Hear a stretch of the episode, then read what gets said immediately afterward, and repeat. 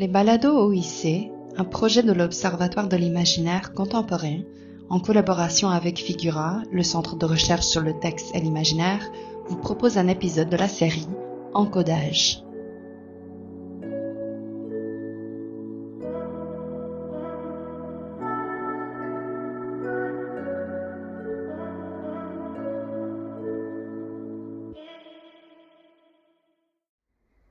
Bienvenue à ce nouvel épisode de la série Encodage des balados OIC. Afin de souligner notre thématique du mois de novembre, monstruosité, ainsi que la tenue du colloque international L'ombre de Frankenstein, le pouvoir d'une œuvre, les 17, 18 et 19 novembre prochains à l'Université du Québec à Montréal, nous vous présenterons au fil des prochaines semaines trois épisodes construits autour de la figure du monstre. Si cela vous intéresse, le colloque L'ombre de Frankenstein, organisé par Hélène Després et Jean-François Chassé, se tiendra à la salle des boiseries de l'UCAM, local J2810, du 17 au 19 novembre 2021. L'événement se déroulera selon les règles sanitaires en vigueur. Pour plus d'informations, rendez-vous sur figura.ucam.ca. Nous vous rappelons aussi que si vous voulez vous abonner à la lettre thématique encodage, vous pouvez le faire en vous rendant sur le site web de l'OIC, oic.ucam.ca. La lettre monstruosité sera envoyée à nos abonnés vendredi prochain, le 19 novembre. Aujourd'hui, dans cet épisode, vous entendrez une conférence de Sarah Twiza Ambrogiani, datant du 31 octobre 2017. Sarah Twiza, docteur en philosophie de l'Université Paris 8, nous propose de s'attarder un instant aux figures du golem et du cyborg dans l'imaginaire cybernétique de Norbert Wiener. Bonne écoute.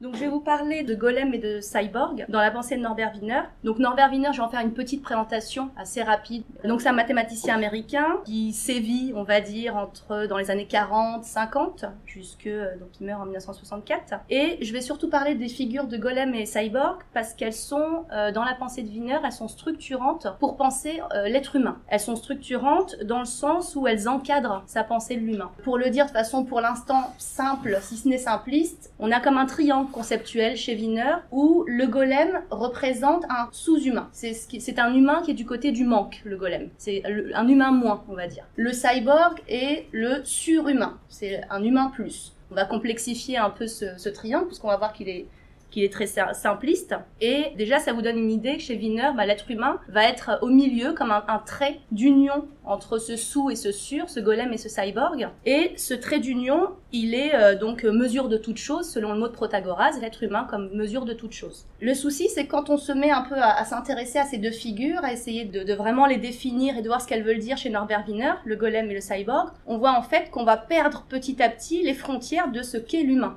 c'est l'humain qui va nous apparaître comme problématique. Et c'est ça que je voudrais essayer de vous, de vous montrer. Donc l'intérêt pour moi, dans ce triangle golem humain cyborg, l'intérêt c'est justement de voir que les frontières que trace Wiener entre ces trois figures sont éminemment poreuses, elles sont instables, et cela va créer de l'indéfinition dans ce qu'est l'humain pour euh, Wiener. L'indéfinition, donc j'insiste bien sur ce mot, parce que l'indéfinition c'est vraiment la bête noire de Wiener. C'est son démon, c'est avec lequel il a, beaucoup de mal. Le, le fait de ne pas définir, c'est quelque chose qui l'angoisse terriblement, on va voir. Il tient aux frontières Wiener, il y tient plus que tout, ce qui est assez paradoxal de la part de celui qui a vraiment œuvré à brouiller les frontières entre l'humain et la machine.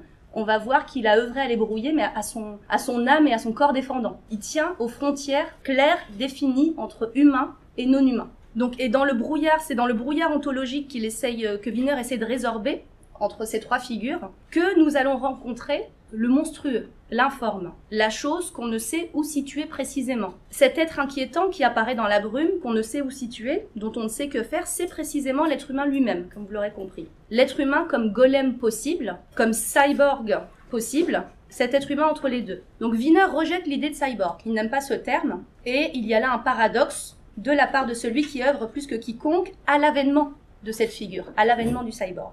Alors comment comprendre ce paradoxe et pourquoi le père intellectuel du cyborg refuse-t-il de, reconnaître son fils? Pour explorer cette idée, je vous propose un parcours en différentes étapes. Donc la première consistera à revenir brièvement sur l'histoire et l'ambition du mouvement cybernétique en insistant sur le rôle euh, du procédé de l'analogie dans la constitution des concepts fondamentaux de cette science. Dans un deuxième temps, nous explorerons le statut de la prothèse dans la pensée de Wiener. Parce qu'on verra que la notion de prothèse, elle nous permet de concevoir, chez Wiener, de concevoir, d'avoir l'idée de nos machines comme de sympathiques golems.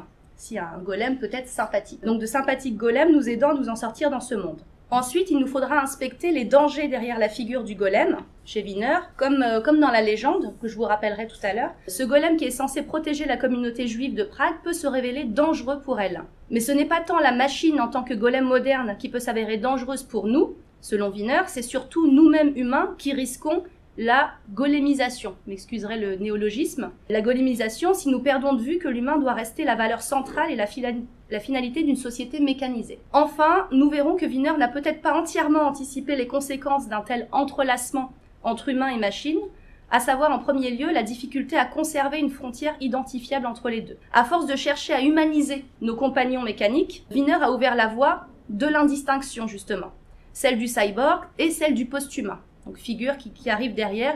Wiener ne connaît pas le terme, bien évidemment, il est forgé après, euh, des années après sa mort, euh, mais figure qui, euh, tous les travaux de Wiener vont amener à cette figure du, post-humain également, et qui, n'aurait sûrement pas aimé et sûrement pas reconnu. Donc c'est une voix qui l'effraie et qui fait, qui fait pourtant, nous verrons tout à la fin, le bonheur de ceux qui rejettent les dualismes prétendument fondateurs. Là, je pense au, à, ce, que fait Catherine Hiles, Donna Haraway, et euh, Thierry Hockey, un philosophe euh, français, des figures du cyborg et du post-humain. Mais pour commencer, parlons un peu de Wiener. Donc il a enseigné les mathématiques appliquées toute sa vie au MIT. Il a travaillé pour l'armée américaine, comme la grande majorité des scientifiques américains pendant la Seconde Guerre mondiale. Il a pris ses distances avec l'armée après le largage des bombes nucléaires et euh, la découverte des camps de concentration en 1945. Et à ce moment-là, donc, il a été très traumatisé par ces, ces, deux événements, le largage des bombes et la découverte des camps de concentration. Il a été profondément affecté, il a une, il a fait de, grosses dépressions et il s'est senti éminemment coupable en tant que scientifique. Il s'est senti coupable de ce qu'on a pu faire grâce euh, aux avancées scientifiques. Il s'est alors entièrement consacré à, sa grande utopie, l'avènement d'une science totale, d'une science luttant contre euh, la surspécialisation et le cloisonnement disciplinaire, une science unifiant théorie et pratique, et une science surtout soucieuse des aspects techniques, sociaux, moraux, philosophiques. Donc cette science, c'est la cybernétique. La cybernétique naîtra en 1948 avec la publication de Cybernetics or Control and Communication in the Animal and the Machine. Donc cette science carrefour, selon le mot d'un mathématicien français Jean-Théodule Guilbault. Donc cette science carrefour définie par Wiener lui-même comme la science de la communication et du contrôle dans le vivant et la machine, dans l'animal et la machine, fait de l'interdisciplinarité son emblème. Les participants des conférences Macy, série de conférences qui se déroulent entre 1942 et 1953, euh, semblent tous fascinés par l'idée qu'avec la cybernétique, pour la première fois dans l'histoire de la science moderne, différents savants, issus de disciplines très différentes, presque étrangères les unes aux autres, ont réuni leurs efforts afin de produire un discours commun sur le monde et permettre donc aux sociétés, aux êtres humains, de mieux s'orienter de façon plus rationnelle. Il avait comme ça un idéal euh, presque scientiste, on peut dire, un idéal où la science peut nous aider à, mieux concevoir euh, nos politiques, à mieux planifier économiquement euh, les besoins d'une société. Donc pour comprendre sa cybernétique, il faut savoir que le postulat de départ de Wiener et des cybernéticiens, c'est un postulat déjà d'unification. C'est-à-dire il part du, du, fait que la science, pour lui, a trop fragmenté le monde en une série de secteurs différenciés. Je pense donc à les physiciens travaillent à un niveau atomique, euh, les sciences sociales travaillent au niveau social, les euh, sciences humaines travaillent par exemple sur, au niveau psychologique, ce qui peut se passer dans, dans nos esprits. D'autres travaillent au niveau biologique, au niveau technique. Et lui, avec la cybernétique, avec son groupe de cybernéticiens, ce qu'il voudrait, c'est reprendre, saisir d'un seul geste. Saisir d'un seul geste tous les, différents euh, secteurs et tous les différents intérêts d'une vie humaine, euh, là où elle se déploie. Et pour lui, avec la cybernétique, on saisit pour la première fois avec ce geste unique, dans toute cette complexité, le monde le monde dans lequel on vit. Alors selon le neurophysiologiste Warren Maculo, qui est le père des réseaux de neurones formels, donc un précurseur de l'intelligence artificielle et, du deep learning, selon Warren Maculo, grâce à la cybernétique, je le cite, le monde est de nouveau un et nous avec. Donc je vous cite ça vraiment pour vous donner l'ambition qui était très forte de ce mouvement, euh, une ambition d'unification, de, de pacification du monde. Donc la recherche de l'unité est un thème fondamental pour la cybernétique. Et moi, ce qui m'intéresse dans mes recherches, c'est de savoir de quelle nature est cette unité. Quelle unité recherche-t-il? Ce n'est pas clair. Chaque cybernéticien, disons, a sa réponse. Selon Maculo, c'est l'unité du monde lui-même que nous voyons de nouveau comme un tout cohérent. Alors si je dis de nouveau, c'est parce que Maculo a l'idée que on a perdu ce point de vue unique sur le monde, ce point de vue qui unifie le monde, et on l'a perdu, selon Maculo, depuis les présocratiques. Et ce qui est intéressant, c'est que ça rejoint un grand critique, un philosophe critique de la cybernétique, qui est Martin Heidegger. Et Heidegger critique la cybernétique justement en disant qu'elle elle, veut remplacer la philosophie parce qu'elle veut euh, devenir une efficace sur le réel qui nous dispense de, de penser, d'avoir cette distance critique. Donc c'est vraiment intéressant parce que Heidegger utilise les présocratiques pour faire exactement le contraire de ce que prétend faire Maculo avec.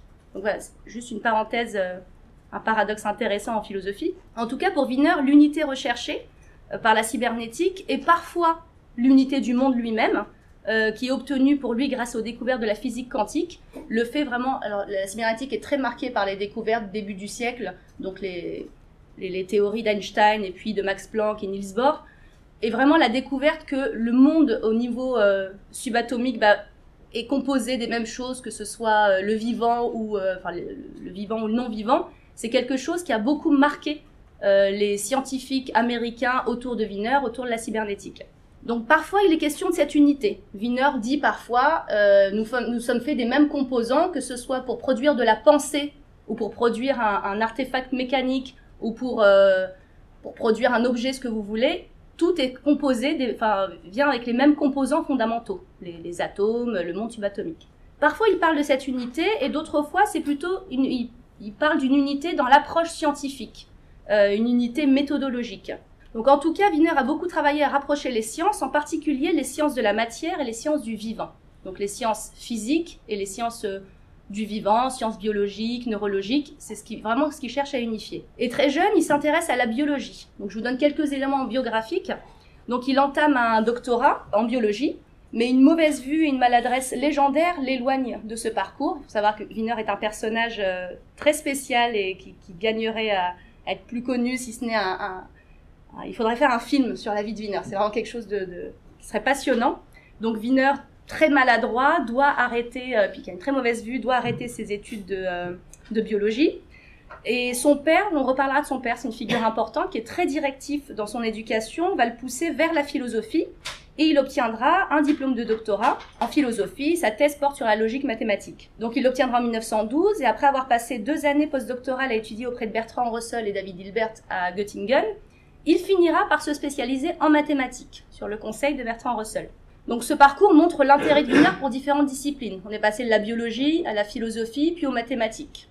Euh, on voit cette, cette idée d'esprit universel qui s'intéresse à toutes les, les strates du savoir. Ce qui est intéressant, c'est que ce n'est pas avec la cybernétique qu'est né le désir de comprendre le monde selon différents points de vue, c'est au contraire de ce désir que naîtra la cybernétique. C'est dans ce sens-là que ça se passe.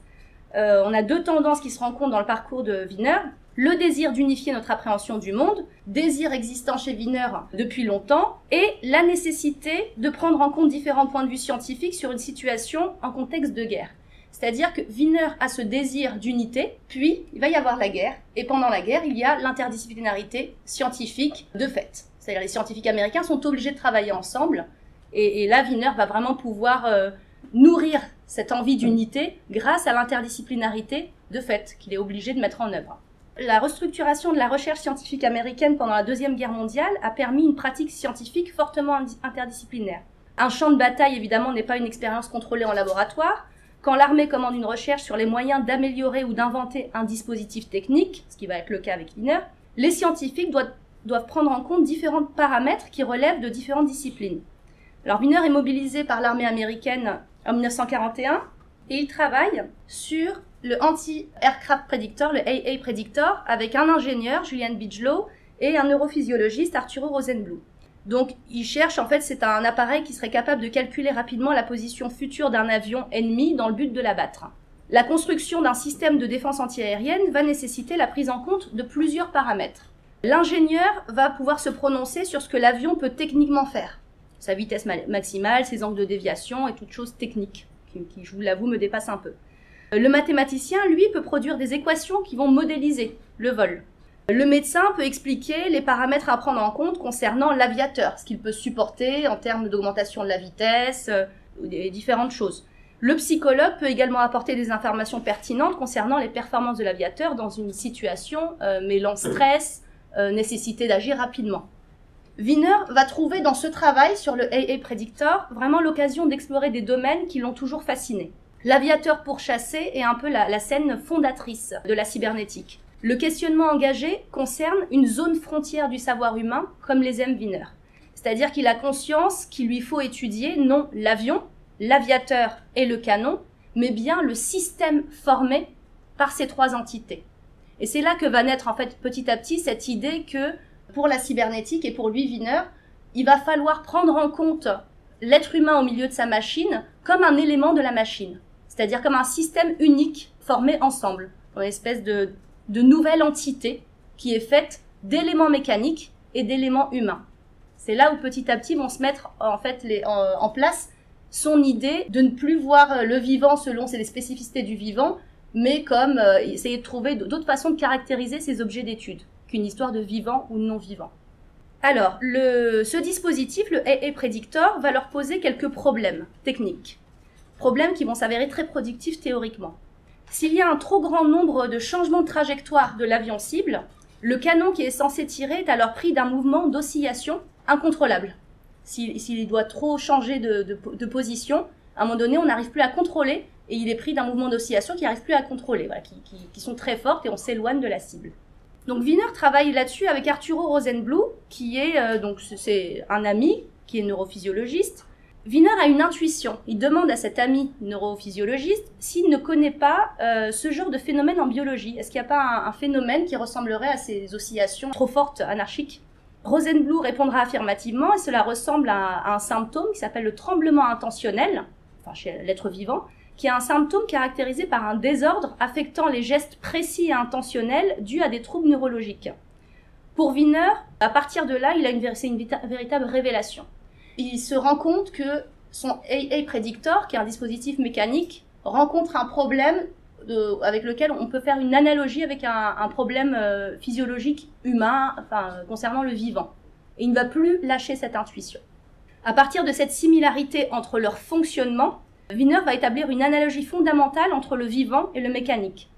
Il va les considérer en fait tous deux comme deux dispositifs traitant de l'information, transformant des messages d'entrée en messages de sortie. C'est-à-dire dans le cas d'un être humain qui est incapable de prendre une bouteille d'eau parce que plus il s'approche d'elle, plus il se met à trembler, plus le geste doit être précis, plus la cible euh, lui, euh, lui échappe. Donc entre ce, qui se passe pour un être humain et ce qui se passe euh, pour l'anti-aircraft predictor en train d'essayer de, de, viser un, un, avion cible, pour Wiener, là il se passe un problème de d'entrée d'un de certains messages et de sortie de messages trop brusques. On dire le, le message d'entrée est trop amplifié.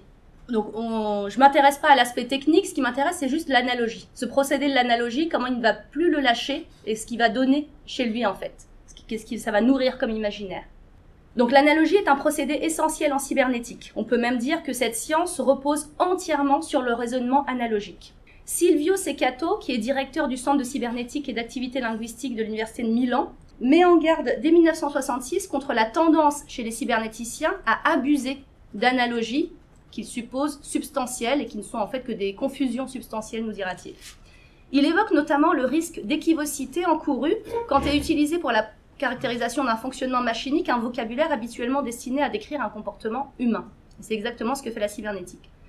Il vise par là des concepts tels que finalité, volonté, intention. Donc ce sont des concepts qu'on retrouvera euh, chez Wiener dans la cybernétique utilisés pour parler de dispositifs mécaniques. Les dispositifs mécaniques sont dotés d'une espèce de volonté mécanique. Donc la mise en garde de Silvio Secato est à la fois claire hein, et comique. Donc il nous dit ne nous étonnons pas si le cybernéticien est tout simplement convaincu qu'il les découvre là où il les a lui-même placés, donc c'est les, concepts d'intention, de finalité et de volonté, qu'il s'agisse de l'être vivant ou de la machine, se persuadant au besoin que la finalité mise par lui dans la construction de sa machine est devenue finalité de la machine elle-même. Tant que le mécanisme est tellement simple que c'est à peine s'il est question de mécanisme, la duperie est malaisée, car elle est trop évidente. Mais dès qu'il se complique, la tentation devient forte. Ainsi, on parle de machine intelligente dans le cas du projectile qui, ayant manqué son premier but, s'en aperçoit et corrige son erreur afin d'en frapper un second. Alors que, chez nous du moins, je ne pense pas qu'on ait jamais parlé en ces termes du boomerang, qui, dans un sentiment de fidélité et d'économie, revient vers le chasseur quand il n'a pas pu atteindre sa proie. Donc critique très intéressante, tout ça intéressant, la manière dont Sekato en fait nous montre que plus nos machines sont compliquées, plus euh, il devient facile, tentant, convaincant pour nous de leur attribuer une finalité, une intention, enfin un, statut humain. Et plus euh, elles sont simples, plus c'est difficile et même risible. Pour éclairer ces remarques, je vous propose de relire euh, brièvement l'introduction de Cybernetics et la manière dont Wiener lit les différentes intuitions qui le mèneront à l'élaboration de l'étude comportementaliste. Donc il va lier différentes intuitions de façon très intéressante. Donc suivons son raisonnement étape par étape. Il commence par rappeler le problème militaire qu'il doit résoudre, à savoir la mise au point d'un système efficace de défense antiaérienne face à une aviation allemande nettement plus performante que celle des Alliés. Voilà comme il nous l'exprime. Leur difficulté, donc celle des Alliés, venait du fait qu'un avion, à la différence de toutes les cibles rencontrées précédemment, possède une vitesse non négligeable par rapport à celle du projectile utilisé pour l'abattre. Il est donc particulièrement important de tirer le projectile non sur la cible elle-même, mais de manière que projectile et cible se rencontrent en un point déterminé de l'espace dans un dans un avenir très proche. Il fallait donc trouver une méthode permettant de prédire la position future de l'avion. Le but est de trouver donc une méthode automatisable de prédiction curvilinéaire de vol. Mais avant d'introduire une série d'analogies entre comportement humain et fonctionnement machinique, Wiener tient à préciser juste après comme on le verra, j'étais engagé pour la seconde fois dans l'étude d'un système électromécanique conçu pour usurper une fonction spécifiquement humaine, dans le premier cas l'exécution d'une séquence compliquée de calcul, et dans le second la prévision de l'avenir. La remarque, moi qui m'intéresse, que je trouve assez troublante dans les deux cas qu'il mentionne, c'est le fait de dire que tout comme l'être humain, la machine serait en mesure de calculer et de prédire l'avenir. Silvio Secato, que je, citais tout à l'heure, fait une, une, objection qui me paraît intéressante quant aux prétendues capacités humaines des machines, et qui convient tout à fait au propos de Wiener. Selon lui, les cybernéticiens auraient tendance, je le cite, à confondre l'opération qui fournit tel résultat particulier avec l'action humaine. Et confusion qu'on va voir dans toute la cybernétique se diffuser. Cette confusion substantielle entre le résultat, qui est par exemple le calcul que vous recherchez, et l'action humaine qui est de calculer. confusion entre les deux ayant mené au résultat semble fonctionner à plein régime dans les premières pages de Cybernetics. Je prends un autre exemple rapidement. Wiener parle de la difficulté inhérente à élaborer un système de défense antiaérienne. Ce dernier est un système hybride composé d'éléments humains et d'éléments machiniques. Il faut prendre en compte les éléments humains et les incorporer mathématiquement dans les machines qu'il commande. Pression et. L'être humain, aux commandes, va agir selon sa volonté. Cette activité volontaire fonctionne par rétroaction. Voilà comment il nous définit l'activité volontaire. Il nous dit, c'est-à-dire que lorsqu'on souhaite qu'un mouvement suive une certaine évolution, la différence entre cette évolution et le mouvement effectivement accompli est utilisée comme une nouvelle donnée permettant de rapprocher le mouvement à réguler du mouvement prescrit. Alors l'analogie ici commence à se, déployer. L'activité humaine volontaire fonctionne comme une rétroaction mécanique. C'est ce qu'il essaie de nous dire. Il nous explique euh, qu'est-ce qu'une activité volontaire? C'est quelque chose qui fonctionne comme une rétroaction mécanique. Un exemple vient illustrer ce rapprochement. Par exemple, pour le pilotage des bateaux, il existe un appareil qui transmet l'indication de la roue du gouvernail à l'appareil commandant la barre, lequel régule les valves de l'appareil de pilotage par un mouvement de la barre qui les ferme, etc. Si l'on comprend bien, c'est là l'exemple d'une activité, selon Wider, une activité volontaire non humaine. Donc là, il est en train, nous, petit à petit, de glisser de la définition d'une activité volontaire à une activité volontaire non humaine. Ce qu'il faudrait se demander, c'est est-ce que ça a du sens, une activité volontaire non humaine? Est-ce que c'est une activité volontaire? C'est autre chose. Donc Wiener continue de développer cet exemple en évoquant les cas où la rétroaction est trop brusque, provoquant un emballement du mécanisme. Et le paragraphe suivant passe sans transition à une analogie entre le mécanisme de la barre et une situation humaine voilà un autre exemple. Il nous dit, à présent, supposons que je saisisse un crayon. Pour ce faire, je dois faire agir certains muscles. À l'exception de quelques experts en anatomie, aucun de nous ne sait quels sont ces muscles. Et même parmi les anatomistes, peu s'il y en a sont capables d'exécuter le geste en faisant se succéder en toute volonté consciente les contractions de chaque muscle concerné. Au contraire, ce que l'on veut est saisir le crayon. Une fois déterminé cela, notre mouvement procède de façon telle que, pour le dire simplement, l'écart selon lequel le crayon n'est pas encore saisi décroît à chaque étape. Cette partie de notre action n'est pas pleinement consciente. Donc Wiener ici cherche à montrer que le comportement humain est caractérisé par un certain nombre de mécanismes inconscients et que cela tend à le, rapprocher de la machine. Mais la machine elle-même est dotée d'une sorte de volonté quand elle vise un but et régule son action en fonction de ce but. Le rapprochement en fait fonctionne dans les deux sens. La machine est humanisée, l'humain est mécanisé. Il y a dans ces quelques pages introductives un va-et-vient permanent entre activité humaine et activité machinique. La pensée de Wiener semble prise dans une de ces boucles chères à la cybernétique, l'activité humaine fonctionne comme l'activité machinique qui fonctionne comme l'activité humaine. Et on ne s'arrête plus, en fait. L'oscillation de la description d'une activité humaine à une activité machinique va renforcer l'analogie entre les deux et finalement le sentiment d'identité entre elles. Quand Wiener évoque son intuition, je vous le disais tout à l'heure, selon laquelle il existerait une pathologie physiologique similaire au dérèglement dû euh, dans un mécanisme à une rétroaction excessive, il va utiliser un subtil mélange de jeux de langage différents. Il va se demander, existe-t-il un état pathologique dans lequel le patient, essayant d'accomplir un acte volontaire, comme la saisie d'un crayon, manque sa cible et parte dans une oscillation incontrôlée? On voit bien que le vocabulaire utilisé va induire une certaine façon de, de voir l'humain là-dedans. Il induit une similarité entre les deux, similarité que la question cherche à investiguer normalement. Est-ce qu'il est évident que l'activité humaine consistant à boire un verre soit descriptible sans dommage comme une activité ayant pour but de toucher une cible? Ce mot n'est pas anodin, vous avez bien compris, il fait évidemment référence au domaine du tir automatisé. Et la confusion substantielle ici, moi, me paraît à son paroxysme. Afin de montrer qu'il y a une similarité notable entre les deux, activité humaine et machinique, Wiener commence par présupposer cette similarité euh, dans la façon même de formuler ses hypothèses. Alors continuons. Pour Wiener, Bigelow et Rosenblum, le biologique comme le machinique sont modélisables à profit comme des systèmes dont il faut mener une étude comportementale. C'est-à-dire une étude qui s'intéresse d'abord aux inputs et aux outputs de ces objets, à la relation qu'ils entretiennent avec leur environnement et non à leur structure interne, que l'on peut euh, dès lors considérer comme une boîte noire. Dans cette optique, ce qui devient important est de repérer ce qui a une influence sur l'objet, quel stimuli dans son environnement, et ce qui sort de l'objet, à savoir quel comportement observable. L'étude comportementale préconisée par Wiener, Bigelow et Rosenblum va consister à repérer différentes classes de comportements, des systèmes étudiés. Donc on ne parle plus de machines ou d'humains, on a des systèmes qui peuvent être humano-mécaniques, qui peuvent être purement mécaniques, qui peuvent être humains. Et dans ces systèmes, on va essayer de repérer différentes classes de comportements. Ce qui va différencier ces systèmes, ce n'est pas leur nature interne, c'est le comportement qu'ils manifestent. C'est-à-dire, en gros, est-ce que c'est un comportement finalisé? Est-ce qu'on vise un but? Est-ce que le but est donné de l'extérieur? Ou est-ce que le comportement n'est pas finalisé? Voilà, ça, ça va être la seule différence. Et dans ce cas, on va voir que les machines cybernétiques, qui reposent sur le traitement de l'information et la régulation de leur comportement en fonction de données recueillies et d'objectifs à atteindre, bah, elles, vont beaucoup se rapprocher des, êtres vivants et des êtres vivants supérieurs, l'animal, l'être humain, qui fonctionnent de, la même manière. Donc le travail sur le AA prédictor est primordial dans l'évolution des idées de Wiener. Donc ce travail est primordial. Le point essentiel en est la nécessité de considérer l'humain et la machine comme un unique système dont il faut anticiper le comportement global. Cela permet de mieux cerner la place essentielle, on va voir, de la notion de prothèse chez Wiener. En effet, en insistant sur l'idée de système unifié formé par l'humain et la machine, et que l'on doit donc considérer comme un seul organisme ou mécanisme, les termes importent peu, en cybernétique ils sont équivalents en fait, vous pouvez dire organisme ou mécanisme. Wiener révèle pardon, la possibilité d'une fusion entre métal et chair, d'une indistinction humain-machine. Cette articulation possible va prendre deux formes, celle de la prothèse, qui est la bonne forme de coopération entre l'humain et la machine, selon Wiener, ou bien celle du cyborg, qui est la mauvaise forme d'articulation, selon Wiener. Alors, en général, dans ses écrits, Wiener oppose la prothèse à l'usine automatique, euh, c'est-à-dire une usine entièrement mécanisée. Ce sont deux figures de la technologie dans ses écrits.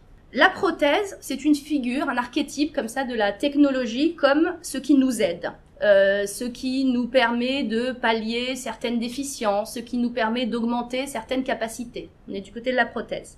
Et habituellement, il l'oppose à l'usine mécanisée. Alors l'usine qui nous aliénerait. Mais les choses en fait ne sont pas si simples. La prothèse est la bonne façon de se servir de la technologie pour lui, mais attention, il ne faut pas chercher à remplacer n'importe quelle partie de nos corps, on va voir, par des prothèses, selon Wiener. Sinon, nous risquons le cyborg, figure qu'il rejette. D'un autre côté, l'usine automatique, l'usine qui travaille toute seule, n'est pas une mauvaise chose en soi pour Wiener. Elle n'est mauvaise chose que dans la mesure où l'on continue à vivre dans un monde qui repose sur le travail, sur la nécessité de travailler. Euh, Wiener serait tout à fait pour, euh, je ne sais pas si euh, on parle de ça euh, au Québec, en France, je sais que c'est un, grand sujet de débat, cette histoire de revenu universel, de revenu de base, à cause de l'automatisation du travail et donc de la raréfaction, on va dire, du travail.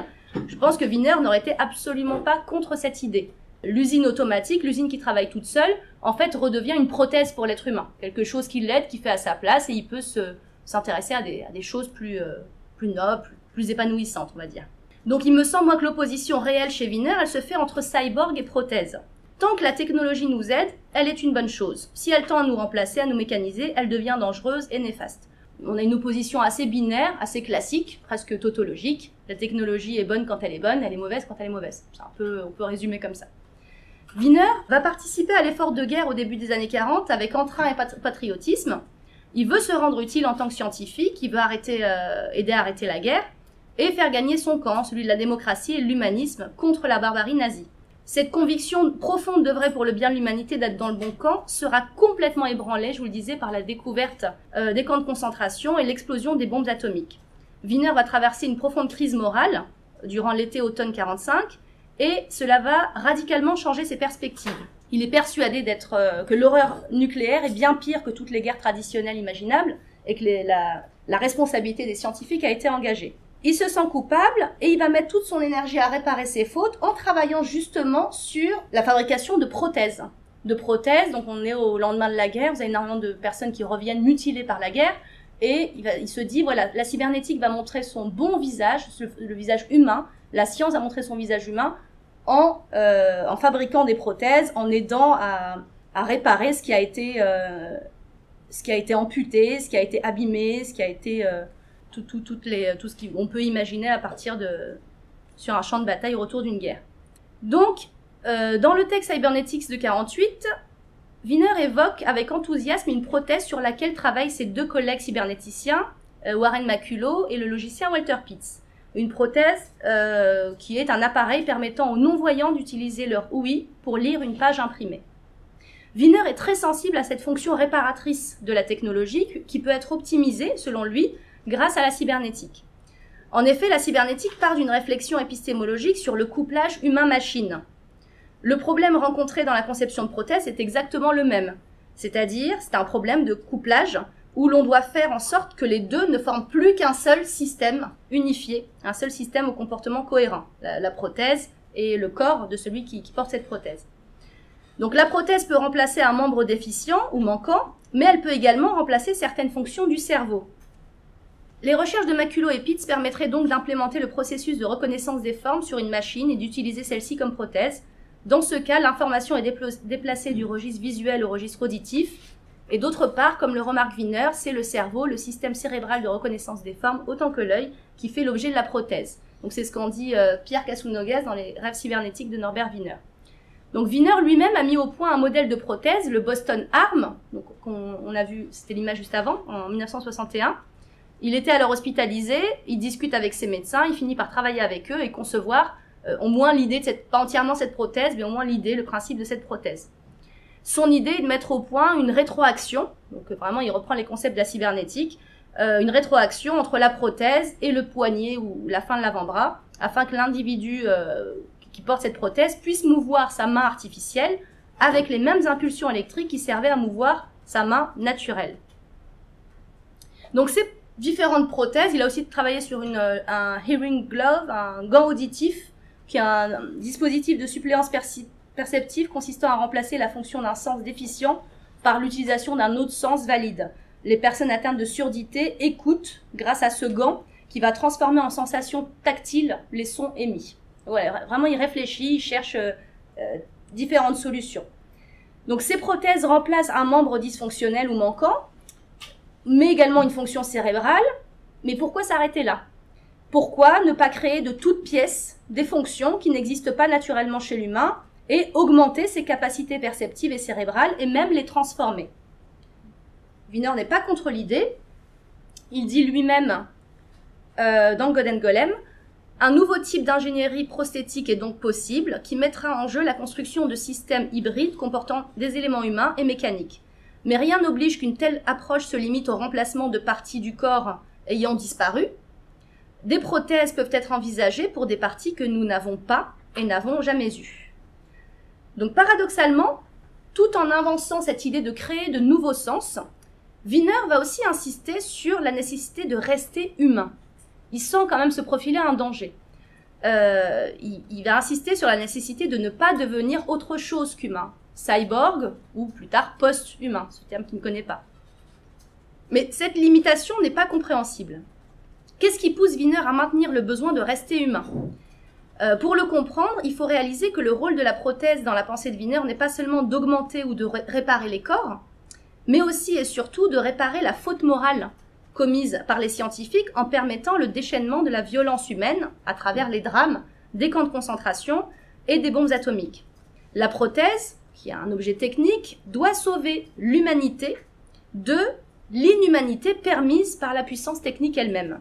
Elle doit nous sauver de la destruction de l'humanité, Wiener veut donc la survie de l'humain, il la veut à tout prix.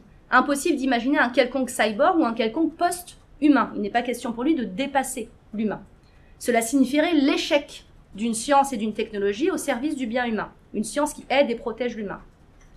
Ce qui intéresse Wiener dans la conception et le développement de calculateurs électroniques, par exemple, euh, de plus en plus rapides, de plus en plus perfectionnés, c'est justement aussi ce statut de prothèse leur capacité à suppléer la lenteur de nos calculs, mais aussi à inventer de nouvelles possibilités d'être pour l'humain, en étendant nos connaissances, notre champ d'action, notre communication et donc notre bonheur. En 1960, les professeurs Klein et Kleins euh, travaillent sur la possibilité de modifier le corps humain en vue de l'envoyer dans l'espace. Ils publient un article intitulé Cyborg and Space et inventent le mot cyborg donc euh, un organisme devenu cybernétique, contraction de cybernetic organism, euh, un, organisme s'adaptant à son environnement au lieu de chercher à adapter l'environnement à ses besoins. Leur idée est d'augmenter le corps humain d'artefacts permettant, je les cite, d'étendre ses fonctions de contrôle autorégulatrice. Ici, on a cette première, je sais pas vous connaissez cette image, c'est la première souris euh, cyborg au monde, en fait, dans, dans les années 60. Donc vous avez une petite pompe qui donne du, je sais plus quel médicament à la souris automatiquement et qui, euh, qui lui donne en fonction de ce qu'elle a dans le sang en fait. Donc vous avez une espèce de, boucle comme ça. Euh, si elle manque d'un certain élément dans son sang, elle, va lui donner, on va dire. Donc Wiener euh, connaît ce terme, cyborg, connaît le travail de Kleins, et euh, il le rejette. Il n'aime pas ce terme du tout. Euh, il n'aime absolument pas l'article euh, qui, parle de cyborg. Il le cite dans un cours qu'il a donné à l'université d'Yale en 62, en précisant, je le cite, qu'il ne reprend pas à son compte ses fantaisies de science-fiction. Euh, donc Pierre Cassounogues ajoute à ce propos, je le cite, il ne s'agit pas pour le savant de transformer l'organisation générale du corps humain, c'est au niveau des composants, organes sensoriels, membres ou effecteurs qu'il faut travailler, sans toucher à la structure dans laquelle ceux-ci s'intègrent. citation. Alors Wiener n'accepte pas l'idée de cyborg car pour lui, l'humain réparé ou augmenté doit rester humain. Euh, on ne doit pas modifier son organisation générale, l'organisation générale de son organisme. On n'en fait pas quelque chose d'intermédiaire entre l'humain et la machine. Alors cette position paraît paradoxale parce que les idées de modification radicale de l'organisme humain sont permises est vraiment éminemment permise par le travail de la cybernétique, par son travail sur euh, les prothèses, par l'ontologie surtout que met en place la cybernétique et qui ne permet plus de faire de différence fondamentale entre le vivant et le machinique. Et pourtant, Wiener le refuse, cette légitimité. Ce serait là pour lui un usage inhumain de la science, pour reprendre la formule qu'il utilise dans le titre de son ouvrage grand public, euh, The Human Use of Human Beings. On doit rester dans the Human Use. La réflexion philosophique de Wiener sur la prothèse mène immanquablement vers cette idée de transformation radicale. La question est de savoir où placer le curseur, où s'arrêter dans la transformation de nos corps, l'augmentation de nos capacités. Euh, si on écoute Wiener, il ne faut pas toucher à la structure générale, mais qu'est-ce que ça veut dire précisément? Euh, Qui décide? Selon quels critères? Ce glissement se trouve en fait déjà en germe dans sa cybernétique. L'humain bardé de prothèses peut-il réellement garder son, son identité, c'est-à-dire rester humain? Alors pour répondre à cette question, je vais faire un détour et passer par un autre chemin en suivant l'autre figure, celle dont je n'ai pas que je n'ai pas évoquée pour l'instant, celle du, golem. Et on va voir que cette figure se trouve en fait en filigrane euh, dans tout ce que nous avons dit sur la fonction d'aide de la science et de la technique chez Wiener. Donc il s'agit du golem. La science et la technologie qui nous aident pour Wiener sont du côté du golem. Euh, commençons par la base. Qu'est-ce qu'un golem? Alors dans la mythologie juive, le golem, c'est une créature façonnée à partir d'argile qu'un rabbin dote d'une sorte de vie grâce à quelques paroles magiques. Euh, le dernier ouvrage de Wiener, qui s'intitule God and Golem, qui est paru en 1964. Et je vous propose d'en lire le tout dernier paragraphe, qui résume bien et l'objet du livre et la raison de ce titre, pour le moins mystérieux de la part d'un scientifique, disons, sérieux. Voilà ce qu'il en dit. Ce recueil est constitué d'un ensemble d'essais sur le thème de l'activité créatrice, depuis Dieu jusqu'à la machine, et par un même ensemble de concepts. La machine, comme je l'ai indiqué, est l'homologue moderne du golem du rabbin de Prague. Comme j'ai obstinément décidé de parler de l'activité créatrice dans une seule rubrique, au lieu de morceler la question dans divers chapitres séparés consacrés à Dieu, à l'homme et à la machine, je considère ne pas m'être attribué plus que la liberté ordinairement accordée à un auteur en donnant à ce livre le titre de God and Golem, donc Inc. Incorporated. Donc ce livre n'est absolument pas euh, laissé libre d'un scientifique présentant sa conception du divin, par exemple. Quand on le lit, il s'avère plutôt décevant de ce côté-là. Je vous avoue qu'avant de connaître ce livre, moi, avec ce titre, je m'attendais à quelque chose, quelques révélations un peu croustillantes sur les croyances religieuses d'un grand scientifique, sur euh, sa conception euh, peut-être originale d'une d'une quelconque transcendance. alors, il n'en est absolument pas question, c'est absolument pas le propos du livre on se retrouve plutôt devant une réflexion sur euh, nos machines et les capacités de nos machines. Wiener, dans ce livre, aborde trois questions. Les machines peuvent-elles apprendre? Deuxième question, les machines peuvent-elles se reproduire? Et troisième question, quel rapport doit-on établir entre humains et machines Il répond positivement aux deux premières questions, dans des développements parfois euh, un peu techniques. Alors pourquoi parler de Dieu? Ça semble plutôt embrouiller l'esprit du lecteur d'avoir mis ce God dans le, dans le titre. Ça jette même un soupçon sur ses intentions. Peut-être qu'on a affaire à une arnaque marketing. Peut-être qu'il a mis ça pour qu'on achète son livre. Évidemment, ce n'est pas le cas. Euh, dans le titre, Dieu est là plutôt comme modèle pour penser les, les rapports entre créateur et créature. Le seul Dieu dont il est vraiment question dans le livre, c'est l'être humain lui-même. Euh, l'être humain créant ses machines, leur insufflant la possibilité d'une certaine autonomie d'une sorte de vie, une vie réduite à ses éléments fondamentaux, l'apprentissage, c'est-à-dire euh, l'évolution euh, ontogénétique, et la reproduction, évolution phylogénétique. L'humain créant des machines reproduit l'acte créateur divin, dans un sens métaphorique pour Wiener. Mais pourquoi crée-t-on des machines?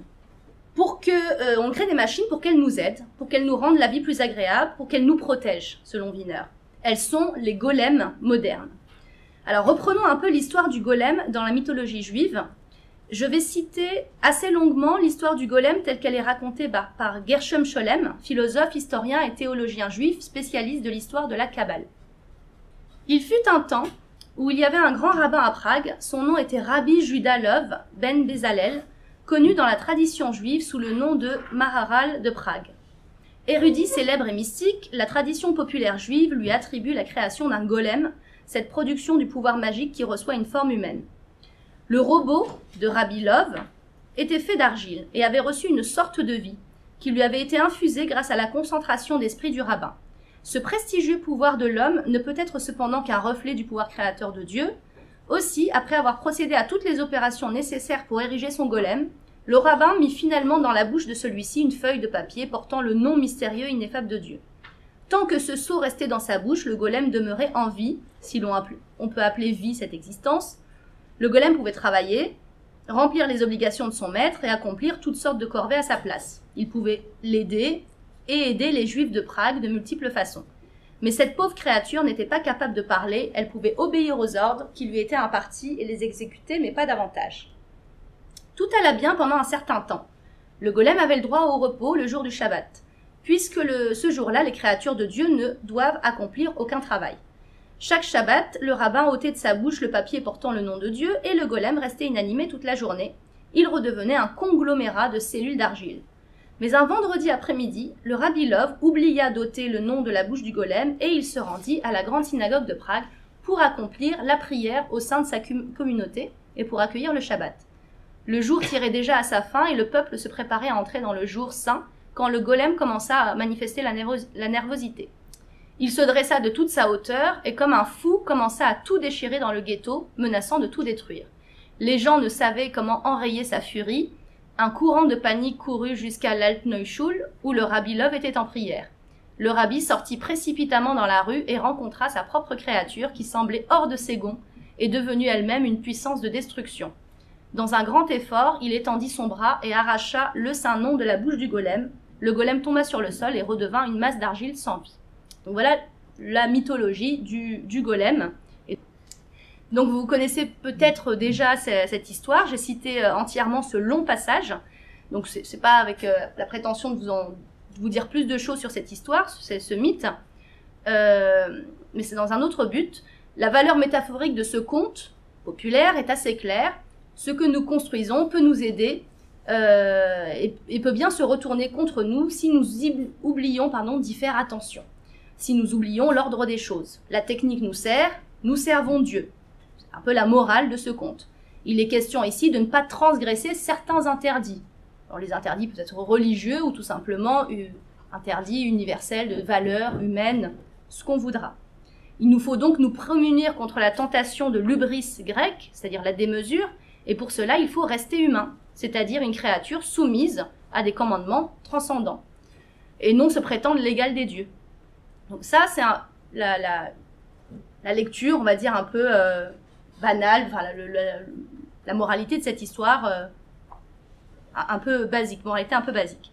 Mais ce qui m'intéresse, euh, ce que je trouve intéressant, c'est que ce passage est extrait d'une allocution prononcé par Gershom Scholem le 17 juin 1957 à Rehovot, ville israélienne, et plus précisément à l'Institut Weizmann, et il prononce cette allocution pour inaugurer la construction du premier ordinateur israélien, le Weizak, de Chaim Pekeris.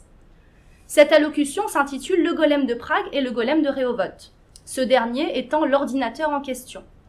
Tel le golem de Prague, le, ce golem, ce nouveau golem qu'est l'ordinateur, peut nous aider mais il peut également nous détruire si nous ne sommes pas attentifs à ce que nous lui demandons.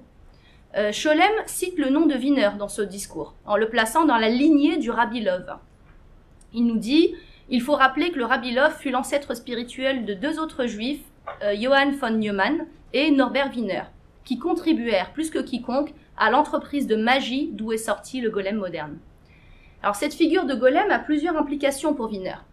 Euh, ce golem, c'est la machine qui nous aide, c'est la prothèse. Ça peut être cet ordinateur qui nous aide à, calculer, qui nous aide à vivre plus, euh, façon plus, plus aisée, plus confortable. Euh, machine qu'on intègre au jeu humain, au monde humain, machine humanisée. Et donc qu'on n'oublie pas de débrancher pour aller à la synagogue, d'enlever le papier pour aller à la synagogue. Et donc pour Wiener aussi qu'on n'oublie pas de débrancher euh, pour ne pas laisser l'ordinateur prendre toute décision, enfin finir dans un monde où l'ordinateur prendrait des décisions à notre place.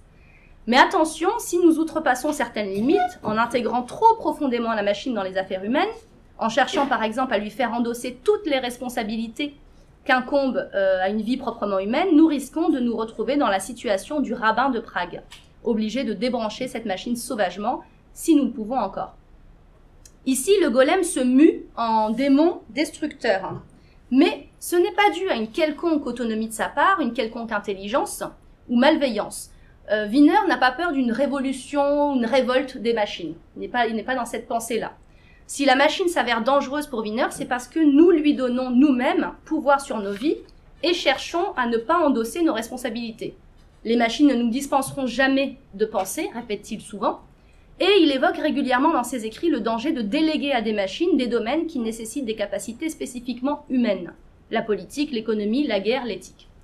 Euh, là, les machines peuvent faire ce qu'on leur demande, ils pensent surtout à la guerre, telle des golems, mais le danger est de bien formuler ce qu'on leur demande. Le danger, c'est d'être bien sûr de ce que l'on veut. Pour illustrer cette idée, Wiener cite régulièrement quelques histoires de sorciers et de talismans magiques. Il, euh, apprécie ce, genre d'histoire. Il y a par exemple l'histoire de la patte de singe de Monkey Paw, de l'auteur britannique euh, W. W. Jacobs, publié en 1902, que Wiener cite souvent. Cette histoire met en scène des travailleurs anglais lors d'un dîner. Je vous la raconte rapidement. Le fils aîné de la famille va travailler à l'usine et ses parents écoutent leur invité, qui est un militaire de l'armée de l'Inde, leur raconter des contes indiens. Ce, monsieur leur montre une patte de singe séchée, magique selon lui. Elle permet à son propriétaire de réaliser trois vœux. Les parents, pauvres, sont trop tentés, ils lui arrachent la patte des mains et émettent un premier vœu, celui de recevoir d'une quelconque façon 200 livres sterling, malgré les avertissements de leur invité. On toque à la porte. Un représentant de la compagnie pour laquelle travaille leur fils leur apprend que ce dernier vient d'être victime d'un accident à l'usine et vient de mourir. voici un chèque de 200 livres sterling euh, comme prime de deuil. Les parents sont sonnés, ils sont effrayés, et ils finissent par formuler un second vœu, euh, le retour du fils bien-aimé. On toque de nouveau à la porte, ils ouvrent, le spectre de leur fils euh, vient les tourmenter. Donc ils sont épouvantés, ils referment la porte et formulent comme dernier vœu la disparition du spectre. Alors cette histoire, pour Wiener, elle illustre la manière dont nos golems nous obéissent, littéralement. Attention à ce que nous leur demandons. Il nous dit, le thème de tous ces récits est le danger de la magie. Danger qui provient du fait que la réalisation d'une action magique est une affaire singulièrement littérale. Et que si quelque chose vous échoue en tant que demandeur, c'est exactement ce que vous avez demandé et non pas ce que vous auriez dû demander ou ce que vous vouliez dire. La magie de l'automatisation, et tout particulièrement l'automatisation magique des machines capables d'apprendre, inclinera vraisemblablement vers la même littéralité. Si vous jouez un jeu de guerre simulé en fonction d'une certaine interprétation conventionnelle de la victoire, la victoire sera le but à atteindre à tout prix, même si cela implique l'extermination de votre camp. Donc nos machines golems ne nous veulent aucun mal, mais elles ne nous veulent aucun bien non plus, dit Wiener. Il ne faut pas oublier cette deuxième phase dans nos rapports à elles. Elles ne nous veulent rien. Elles exécutent, tâchons de donner les bons commandements. Alors ce serait simple et un rien banal comme réflexion si la pensée de Wiener s'arrêtait là. C'est-à-dire s'il se contentait, se contentait d'une mise en garde un peu bateau sur l'utilisation de nos machines. Elles peuvent, telles des golems, nous détruire si nous nous reposons sur elles pour ne plus avoir à vivre humainement. Les décisions éthiques, les orientations politiques, c'est nous qui devons les évaluer, les prendre, les assumer humainement. Pas de machine à gouverner possible, soit. Mais la mise en garde de Wiener ne s'arrête pas là. Le golem, c'est la machine, mais c'est également une image d'un humain en devenir, d'un humain possible. Il y a un danger d'un devenir golem, de l'humain. Wiener a peur d'une contamination euh, par la machine. La machine est contagieuse. L'humain qui travaille dans une organisation machinique, l'usine fordienne, travaillant à la chaîne tel un rouage dans une grosse machine, cet humain risque de se mécaniser, de se déshumaniser pour s'intégrer à la machine et perdre donc son identité. Voilà ce qu'il nous en dit. Euh, les ouvriers viennent au travail, ce sont des êtres humains entiers, mais ils ne sont utilisés que comme organes actifs d'un mécanisme surhumain dont le cerveau est ailleurs.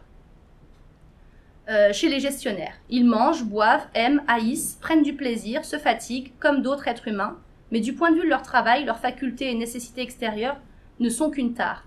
Ce bagage inutile est peut-être inséparablement lié à la paire de mains que l'employeur paye, mais il ne lui est d'aucune utilité. Ainsi, la question de remplacer ces travailleurs par une machinerie automatique n'est pas celle de remplacer des hommes, mais plutôt des demi-hommes, des quarts d'hommes ou même des centièmes d'hommes.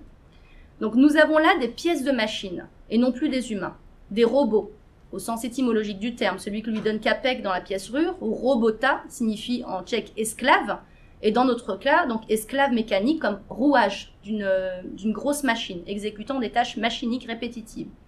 Il le dira également dans The Human Use of uh, Human Beings. Il refait cette, euh, cette comparaison. Il nous dit quand les atomes humains sont étroitement unis pour composer une organisation au sein de laquelle ils interviennent non selon leur plein droit d'individus responsables, mais comme autant de pignons, de leviers et de bielles, peu importe que leur matière première soit de la chair et des os, ce qu'on utilise comme élément d'une machine est en fait un élément de la machine. Donc il y a cette peur d'un devenir golem de l'être humain s'il se laisse contaminer par la machine. C'est pour cette raison que Wiener est très attaché à l'idée qu'il faut humaniser la machine, ce qui ne veut pas dire lui prêter des traits humains, même s'il le fait parfois, mais bien l'intégrer dans un projet humain, un projet de société, d'industrie, qui place l'humain et son bien-être, sa dignité au centre des préoccupations. Tout le contraire de l'usine fordienne, où l'humain est vu comme un rouage et non comme la finalité de tout cet appareillage. Il y a chez Wiener une critique du modèle industriel et économique de son époque qui se rapproche fortement de la critique marxiste. Il ne s'en cache pas d'ailleurs, ce qui lui a valu quelques soucis avec le FBI en, pleine chasse aux sorcières. Alors l'automatisation des usines est la solution selon Wiener. Il faut sortir l'être humain de ce lieu, l'en préserver. L'usine idéale est vide, entièrement automatisée. Elle redeviendrait ainsi une prothèse pour l'humain et non une source d'aliénation. Le problème, nous allons voir, c'est que Wiener joue avec le feu. Humaniser la machine signifie l'intégrer profondément dans le jeu humain, mais également dans le corps humain, et donc prendre le risque de cette contagion, de cette contamination qui l'effraie.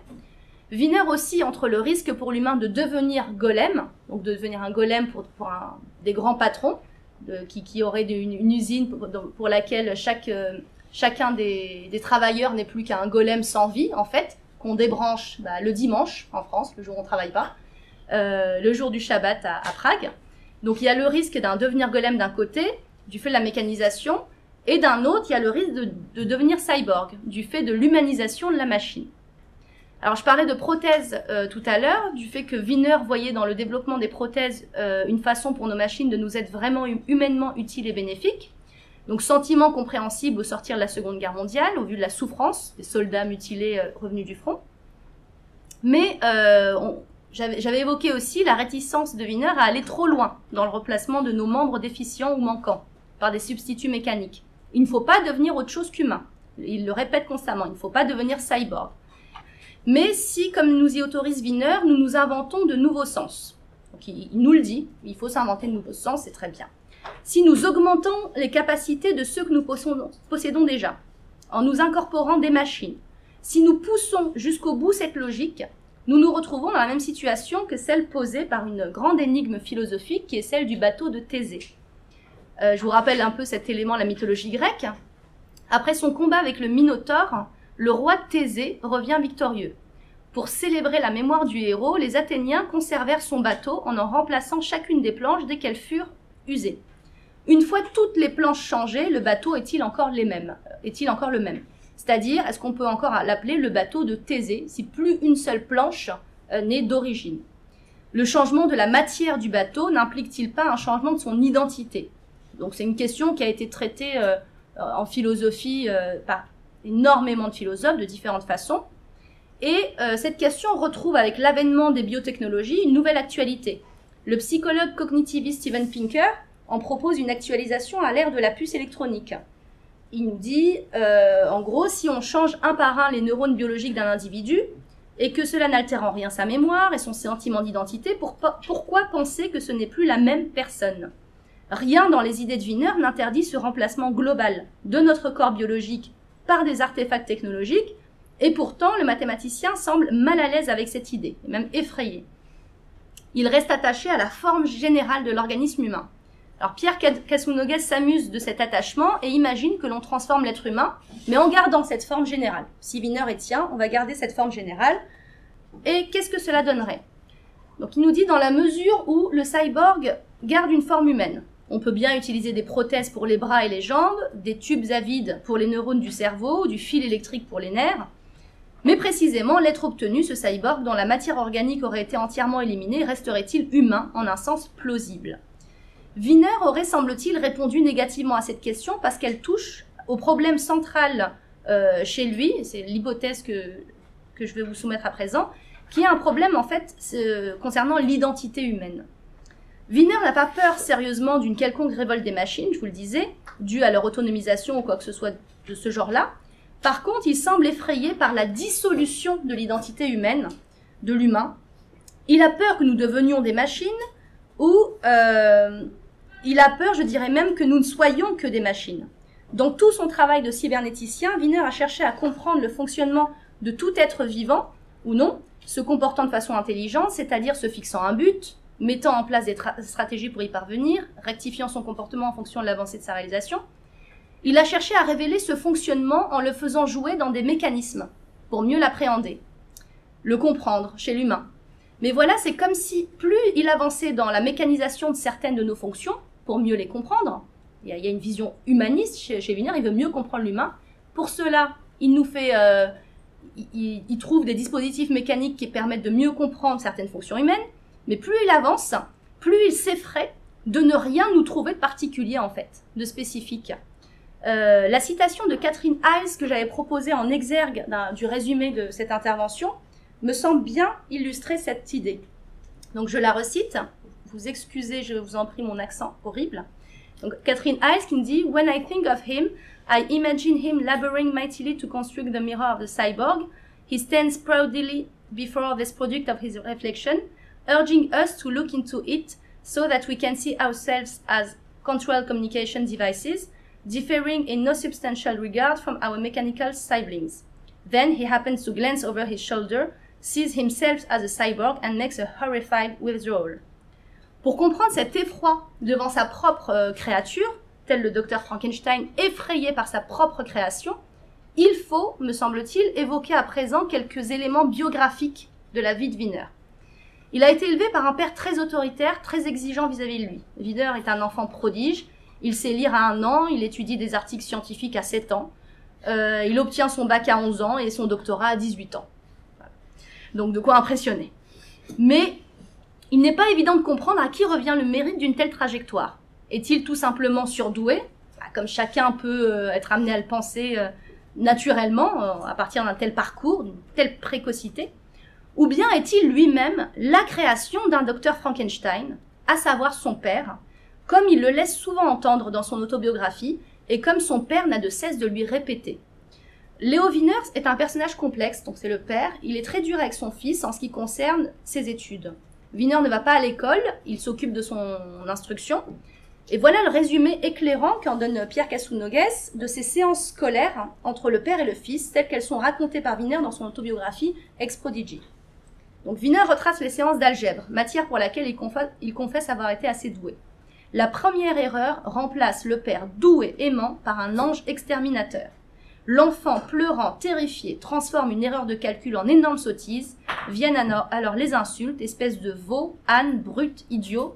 Le père ne donne pas de coups, mais lance des mots qui ne sont pas loin des coups.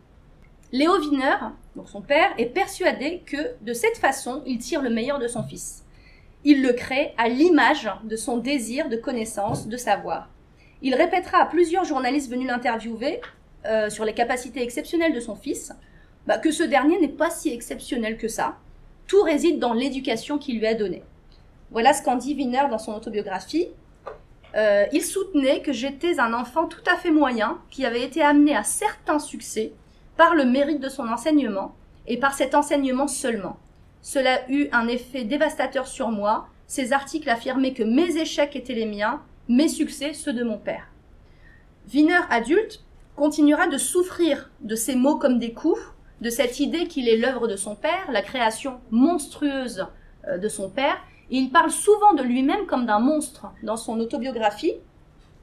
Par exemple, il nous dit le, le présent ouvrage euh, sera lu d'abord par ceux qu'intéresse ce qu'il y a d'inhabituel dans ma carrière et le fait que j'ai été ce qu'on appelle un enfant prodige. Beaucoup le liront aussi par curiosité pour comprendre ce qu'un tel monstre fabuleux euh, et comment il se voit lui-même. Le sens, euh, pardon, le fils se sent fabriqué par son père. Et le fils fabrique lui-même, devenu adulte, des monstres, des machines humanisées, risquant ainsi l'avènement du cyborg, des humains mécanisés, risquant la golemisation de l'humain. Les deux figures se rejoignent dans ce miroir effrayant tendu à l'humain par la cybernétique. Alors, euh, une anecdote de l'enfance de Wiener permet d'y voir plus clair. Il a 7 ans et il vient de lire un article sur la propagation des impulsions électriques dans le système nerveux. Lecture enfantine, lambda, 7 ans. Voilà ce qu'il en dit. Euh, cet article a éveillé en moi le désir de fabriquer des automates quasi vivants. Les notions que j'en ai tirées ont survécu dans mon esprit bien des années jusqu'à ce qu'elles aient été supplantées au cours de ma vie d'adulte par l'étude formelle de la neurophysiologie moderne. Donc ici, on a bien un, désir de, bien précoce de fabrication d'un golem, d'un automate quasi vivant, désir qui ne l'a jamais quitté de son propre aveu, et désir que l'on retrouve dans une autre anecdote euh, où il raconte comment la naissance de sa jeune sœur à la même époque, il a, il a 7 ans à peu près, l'a profondément intrigué. Voilà ce qu'il en dit.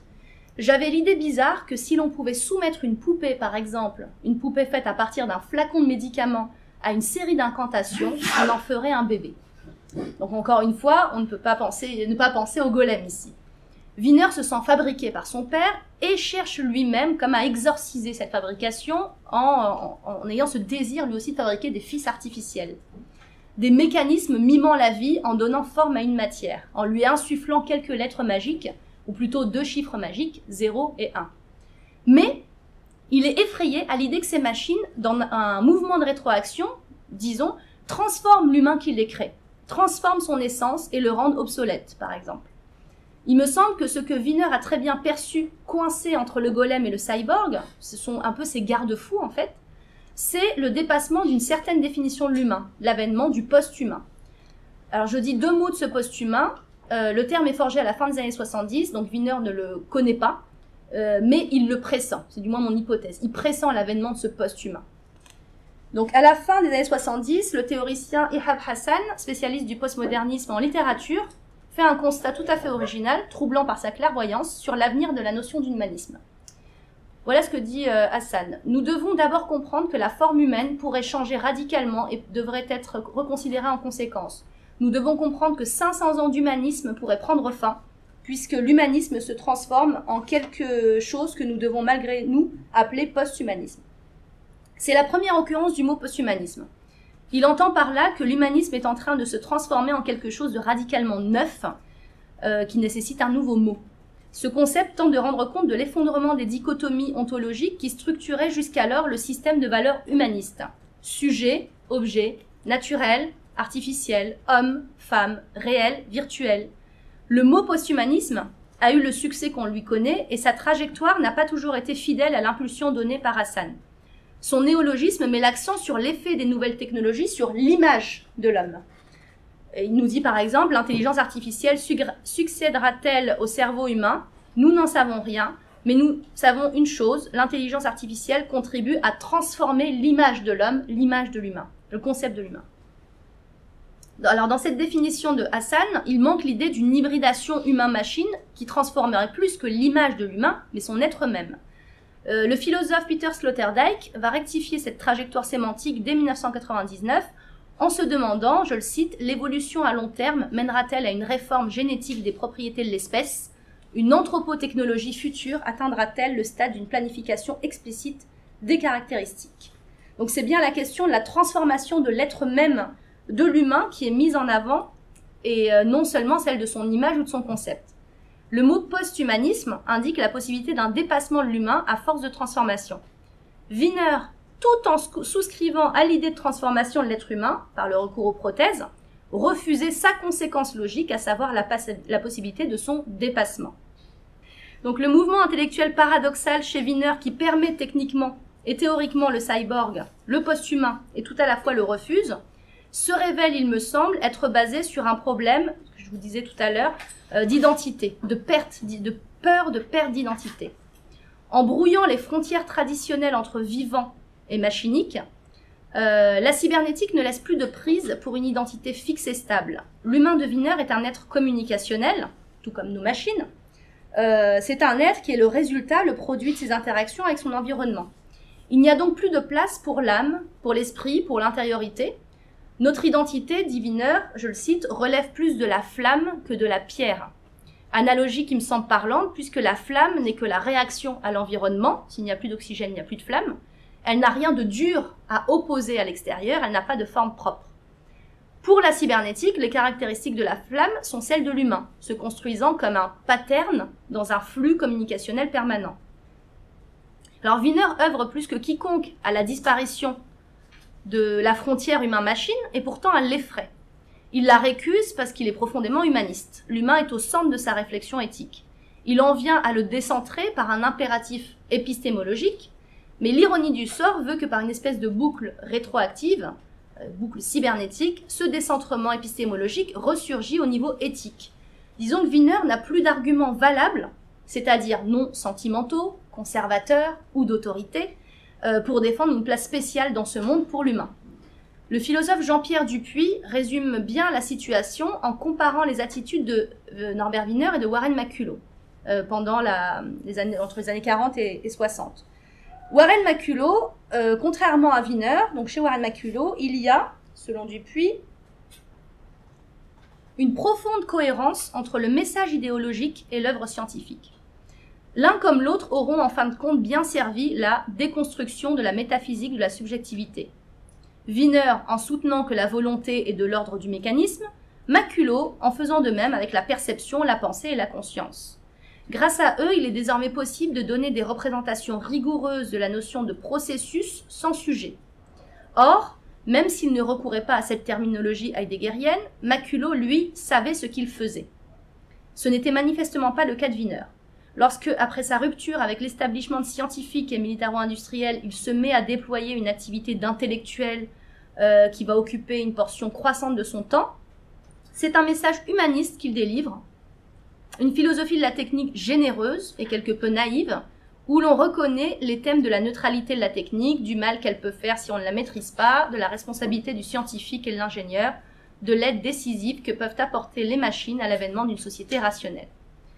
Alors, je ne partage pas avec Dupuis l'adjectif le, naïve, euh, un message euh, nous dit une, euh, philosophie de la technique généreuse et quelque peu naïve. Je pense que Wiener essaye avec ses moyens de se battre contre quelque chose qu'il a mis en place et voilà ben, voilà. Mais pour appuyer ce propos, quand même, j'aimerais citer Warren Maculo lui-même. Donc vraiment, vraiment, Warren Maculo et Norbert Wiener sont les deux figures fondatrices de la cybernétique. Et vous allez voir que Warren Maculo n'est pas du tout dans la, même, euh, ce même élan humaniste euh, que Wiener. Voilà ce que dit Warren Maculo. Je n'aime pas particulièrement les gens. Je ne les ai jamais tellement aimés. L'homme pour moi est le plus méchant et le plus destructeur de tous les animaux. S'il peut développer des machines qui s'amusent plus que lui-même, je ne vois aucune raison pour laquelle elle ne devrait pas prendre le dessus et nous dominer assez joyeusement. Elle pourrait beaucoup s'amuser à inventer de bien meilleurs jeux que les nôtres. On est très loin de Wiener, quand même, de l'humanisme de Wiener. Donc Maculo n'a visiblement aucun problème moral avec les idées de transformation radicale, de dépassement ou même de disparition de l'humain. Bon débarras, répondrait-il. Contrairement à lui, Wiener, grand humaniste, cherche à préserver l'être humain et son identité. Et il me semble que la peur du cyborg chez Wiener découle précisément d'une peur de cette perte d'identité. Son humain augmenté, bardé de prothèses, est placé au sein d'une métaphysique cybernétique où l'entropie, c'est-à-dire l'augmentation inéluctable du désordre, de la désorganisation, qui va mener à la grande, à la mort thermique de l'univers, à l'indistinction, la dissolution, cette entropie est vue par Wiener comme le mal absolu. C'est le destin tragique de l'humanité, voué à disparaître, de l'univers, voué à mourir, ça Wiener le reconnaît euh, complètement. Euh, et dans ce contexte, pour lui, l'information, c'est l'exact opposé de l'entropie. Elle est une mesure de la quantité d'ordre dans un système. Elle est le bien. Et ce manichéisme cybernétique explique bien le rejet de la figure protéiforme du cyborg. Euh, le cyborg incarne l'indistinction. Le cyborg, on ne sait pas justement s'il est du côté du vivant ou du côté de la machine. Euh, il incarne cette confusion, cette indétermination. Et Wiener aborde cette indistinction. Euh, la lecture d'une de ses nouvelles, qui est intitulée euh, Scientist Reappears, illustre la présence et l'importance du thème de l'identité. L'intrigue de cette nouvelle policière repose sur la recherche de l'identité d'un scientifique disparu. Donc c'est Wiener qui l'écrit. Hein. Euh, une mystérieuse formule mathématique est retrouvée, griffonnée sur un coin de table dans un café en Israël. Elle est retrouvée par hasard par un groupe de scientifiques et une enquête sur l'identité de l'auteur de cette formule s'improvise. Alors l'intérêt ici n'est pas tant dans l'intrigue en elle-même, même si ça pointe déjà vers le thème de la recherche de l'identité, une perte d'identité, mais dans la forme visuelle en fait du manuscrit de Wiener. La nouvelle euh, n'est pas achevée. Euh, c'est un brouillon qu'a retrouvé euh, Pierre Cassounogues dans les archives au MIT, dans les archives de Wiener, donc un, un brouillon tapé par Wiener. Les dernières pages sont manuscrites, et plus l'histoire avance, plus les personnages perdent leur identité, littéralement. C'est-à-dire, la lecture en devient un peu difficile. Je ne sais pas si vous voyez là où il y a des, traits, en fait, des blancs. Ce sont différents personnages. Donc, ce euh, c'est pas un personnage qui, où vous n'avez plus de, nom, c'est les, différents personnages petit à petit, comme si Wiener ne savait plus euh, qui, qui, mettre comme coupable, qui mettre euh, comme interlocuteur. Enfin, petit à petit, vous n'avez plus aucun nom. Dans les dernières pages, il n'y a plus aucun nom. Il n'y a que des blancs comme ça. Donc c'est assez amusant, on se dit peut-être qu'on peut remplir nous-mêmes, selon le personnage qu'on aime bien, on va faire en sorte qu'il est innocent, qu'il soit innocent. Mais euh, voilà, il y a vraiment, plus les pages avancent, plus Wiener perd l'identité de, de, ses personnages. Euh, donc voilà, on trouve dans ces dernières pages des espaces blancs à la place du nom des, des protagonistes. Et la lecture devient très compliquée parce que, bon, évidemment, qui est ce scientifique perdu, qui est le meurtrier, c'est, voilà, c'est cet espace blanc. Donc vous ne saurez pas personne ne saura jamais. Donc cette œuvre de Wiener est troublante quand on sait ses propres tourments identitaires. Euh, donc concernant avec son, père cette idée qu'il serait peut-être lui-même l'œuvre monstrueuse de son père, mais aussi concernant sa judaïté. Dans son autobiographie, c'est quelque chose qui revient souvent. Euh, Wiener dit avoir euh, su, appris qu'il était juif très tardivement. Il dit l'avoir appris vers l'âge de 15-16 ans. donc ce qui est assez étonnant, parce que sa grand-mère ne parle que yiddish, par exemple. Mais qui ne comprenait pas. Il comprenait pas quelle langue parlait cette grand-mère. Mais euh, voilà, c'est assez étonnant. On, est euh, assez étonné par. euh, et il faut aussi savoir, comme petite anecdote intéressante, sa mère est profondément antisémite et a des propos antisémites régulièrement à la maison. Donc voilà, tout, ça est compliqué. Wiener a, a un trouble, a des troubles identitaires. Et je veux pas trop m'aventurer dans une analyse psychanalytique, mais on peut y voir quand même peut-être un symptôme de cette peur de perte d'identité ou d'indistinction. Cette peur est paradoxale chez celui qui laisse entendre que nous ne sommes que des nœuds relationnels sans intériorité inaccessible, sans intériorité de pierre. La peur de l'indistinction, de la disparition, de la dissolution dans la machine, avec la figure du cyborg, peut également expliquer la volonté de contrôle de la cybernétique de Wiener. Donc c'est bien la science de la communication et du contrôle. La figure du cyborg va précisément à l'encontre de cette volonté de contrôle, de stabilité, du fait de son caractère protéiforme, indéfini. C'est ce qu'a su par exemple très pertinemment repérer Donna Haraway dans son Cyborg Manifesto et mettre en avant. Elle en fait une figure de libération, d'émancipation, du fait même de cette indéfinition, de cette indistinction. Euh, J'aimerais évoquer un article de Peter Gallison intitulé The Ontology of the Enemy. Voilà ce que dit Peter Gallison sur euh, Wiener. Il dit, donc, il parle du manichéisme un peu de Wiener, ce, côté euh, à diviser les choses en deux, entre le bien qui est du côté de l'information et le mal du côté de l'entropie. Gallison euh, dit peut-être que la désorganisation, le bruit et l'incontrôlabilité ne sont pas les plus grands désastres qui puissent nous tomber dessus. Peut-être que nos calamités viendront de nos efforts en vue de la superorganisation, du silence et du contrôle. Le cyborg d'Haraway se trouve justement du côté du mal vinérien, du côté du bruit, du désordre, de l'indéfinition productive de liberté, grosse de potentialité d'être, faisant échouer euh, toutes les tentatives d'hypostase du sujet. Ici, l'identité n'est plus un bloc, un carcan, mais une possibilité sans cesse renouvelée de différer d'avec soi-même, de s'inventer, en un sens émancipateur et éminemment politique. Il était peut-être trop tôt pour Wiener, au sortir de la guerre, d'accepter cette idée d'une humanité non comme identité, mais comme processus. Euh, bien que sa cybernétique ait jeté les bases d'une réflexion sans précédent sur l'absence d'une quelconque euh, nature ou essence humaine, le scientifique philosophe profondément humaniste s'est révélé incapable d'en accepter pleinement les conséquences, à savoir l'absence de fondation pour notre identité, ou encore la possibilité de se fonder librement euh, à nos risques et périls. Ce qu'a découvert Wiener et ce qui l'a horrifié, c'est qu'il n'y a pas de fondation pour les valeurs humanistes. Il n'y a pas de raison, de, préférer, de, de raison ultime, je veux dire transcendante, de préférer l'humain à tout autre être, golem, cyborg ou post-humain. Pas de raison de considérer l'humain comme moins monstrueux que ces monstres artificiels. Et selon les termes de Donna Haraway, euh, il n'y a pas de fondation, il n'y a que des éléphants qui soutiennent d'autres éléphants, et ainsi de suite jusqu'en bas. Comme l'avance aussi Catherine Hiles, Wiener cherche à défendre la définition du sujet libéral, hérité de la philosophie des Lumières. Il cherche à faire de la machine un compagnon de vie respectueux de la dignité humaine. Ce qu'il n'a pas vu, c'est que ses travaux ont immanquablement mené à saper les fondements de l'humanisme, à autoriser l'avènement d'un post-humanisme.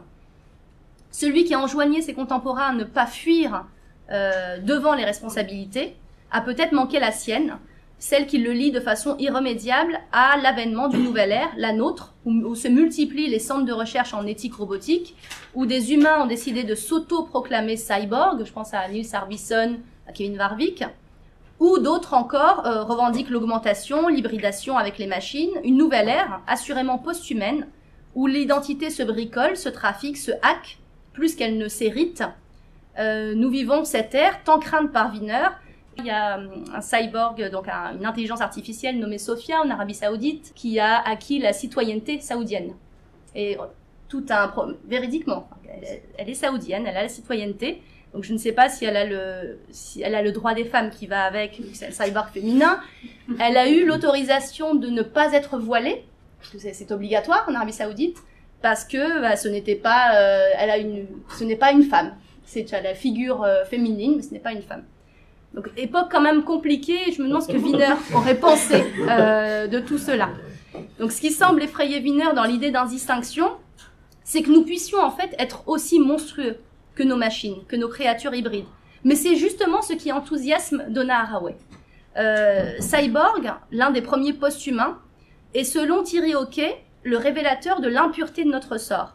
Nous sommes tels les golems, terme qui signifie inachevé en hébreu. Nous sommes des moments de l'évolution et non le sommet ou la finalité.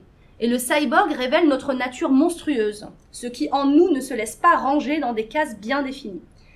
Et je voudrais conclure sur une citation de Thierry Hockey, qui est tirée de Cyborg Philosophie. Donc voilà ce qu'il nous raconte. En 1603, Scipion Duplex euh, rappelait que le monstre est admonestemens, il nous admoneste et nous avertit.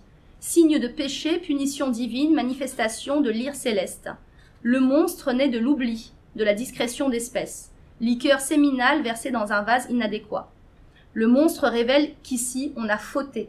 Il met au jour ce qui entra Darwin, que l'espèce n'est garantie par aucun critère naturel, susceptible de l'asseoir ou de la garantir, que l'hybride est toujours possible. L'un a beau se garder de l'autre, il n'est jamais donné seul, il s'affirme toujours sur un sol infesté de contestations et de contaminations. Les beaux rêves de pureté, à peine formulés, s'effondrent déjà. Le premier terme ne se donne jamais sans ses formes dégénérées, sans la multiplicité de ses masques, de ses ratages, de ses entrecroisements. Cyborg et de Silla. Linné crut pouvoir dessiner quatre variétés d'Homo sapiens, américains, européens, asiatiques, africains.